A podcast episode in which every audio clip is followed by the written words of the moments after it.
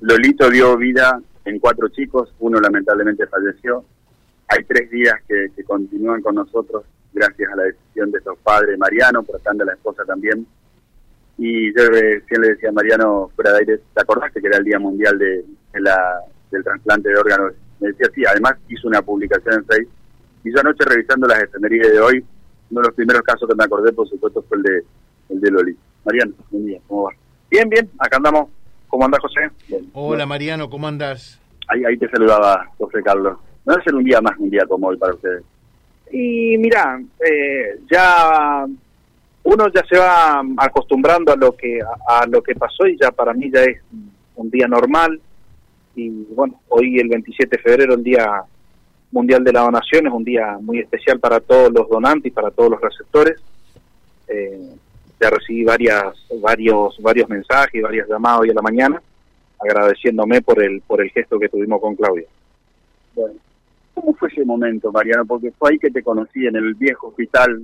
Me acuerdo que me temblaban las piernas, no me animaba a acercarme. Cuando me animé, vino Mariano, él me dio un abrazo, eran horas cruciales, creo que fue el día intermedio, tiene que haber sido el 17, casi medianoche, que me acerqué a, a la UCIP de la vieja, del viejo hospital. Pero esas horas son momentos, mejor te sentaste con tu mujer, no sé si con alguien más, dijeron, bueno, vamos a donar los órganos de, de Lolo.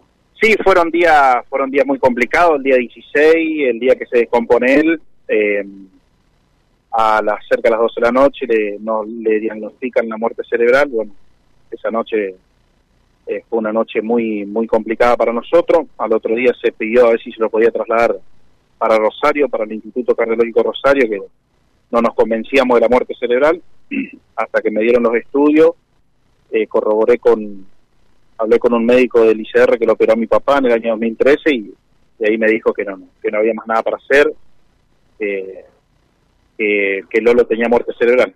Y bueno, eh, muy duro, muy fuerte.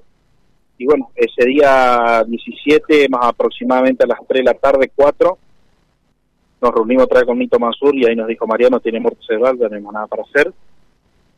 Y bueno, al ratito vino el CUDAI a certificar la muerte y bueno, vino la palabra, vino la pregunta, la pregunta que si queríamos donar los órganos, teníamos que decidirlo ahí en cinco minutos, sí o no, y jamás nos invadieron, jamás nos presionaron.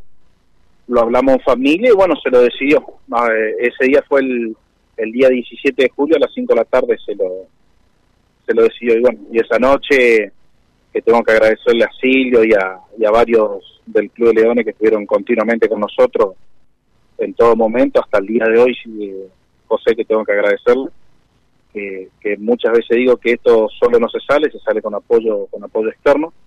Y bueno, ese día lo conozco a Silvio, estuvimos toda la noche tomando café, tomando mate. Silvio, un señor, nos acompañó de 10. te saludaba José y lo vamos a, sumar a la charla, José Carlos. Bueno, eh, para mí saludarlo a Mariano es un gusto realmente eh, mm, y siempre nos acordamos eh, de aquellas horas tan especiales. Eh, Mariano, buen día, ¿eh? Buen día, buen día, José, ¿cómo andás? Bien, bien. Eh, y te pregunto, ¿arrepentido absolutamente de nada? ¿Convencido cada año que pasa que lo que hicieron con tu esposa fue lo que había que hacer, no? No, no, que vamos a estar arrepentidos, José. Al, al contrario, estamos, mira, nos ayudó muchísimo en el proceso del duelo, eh, nos ayudó muchísimo en el proceso del duelo. Uno por ahí lo ve, lo ve del lado donante, pero cuando lo ve del lado receptor, es lo que hablábamos con Claudia, que cuando pasó lo de Lolo, después empezamos a ver la cantidad de chicos que están a espera de un órgano, que vos ves que se vienen dializando hace 8, 10 años, y viste, y por ahí viste eso lo que, lo que fue aflojando más a la gente para ponerse como donante. Claro, Claro, eh, es así, es así. Em, y por otra parte, la vida de ustedes después cambió mucho, Mariano. Sí, cambió bastante, José. Cambió mucho. Mi casa quedó muy triste, mi casa quedó muy sola. Eh, pero bueno, eh, con ayudas profesionales por ahí, con la de mis colegas, mis camaradas y aparte con la parte de la iglesia. Nosotros tenemos un retiro espiritual que se llama la Pastoral del Duelo con René, con René Sandoval y con varios grupos de familias que perdieron seres queridos. y eso nos ayudó mucho, nos ayudó muchísimo y bueno, estamos al pie del cañón y uno siempre, cuando estamos bajoneados, siempre hay ayuda externa que nos ayudan un montón.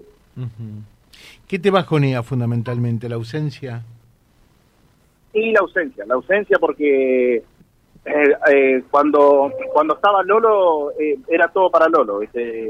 Claudia se iba a Vera, yo me iba a la guardia, lo llevaba a la casa de la niñera, venía, lo llevaba al jardín, fin de semana a la plaza y fue ese, esa ausencia se la notó muchísimo, José, muchísimo, muchísimo, muchísimo. Me sobraba me sobraba tiempo y me sobraba plata ahí vos te das cuenta lo que cuesta lo que cuesta criar un hijo, ¿viste? Lo que cuesta criar un hijo y bueno, eh, me sobraba tiempo. hasta el día de hoy me sobra tiempo. Em, en lo que tiene que ver con la otra gente con la que te comunicabas, eh, cuyos eh, padres, familiares fueron receptores de hijos que, que, recibieron los órganos de Lolo, ¿esa, esa relación sigue tan estrecha como entonces? Está intacta, está intacta esa relación, José. Eh, Daniel Quintero, que es el la, receptor del riñoncito de Lolo, que la hija Zaira, que es de Río Gallego, ahí vamos a coordinar. Ellos le hicieron una promesa que se aparecía el órgano, el riñoncito de ella, le hacían una promesa y se venían a visitar la Virgen de Itatí, desde Río Gallego, y bueno, y vamos y coordinamos que ellos van a venir en julio, en las vacaciones de julio, y bueno, ahí vamos a coordinar un encuentro en, en Itatí o en Corrientes. Mira qué bueno. bueno. nos gustaría estar, ¿eh? Y acompañarlos realmente. Sí.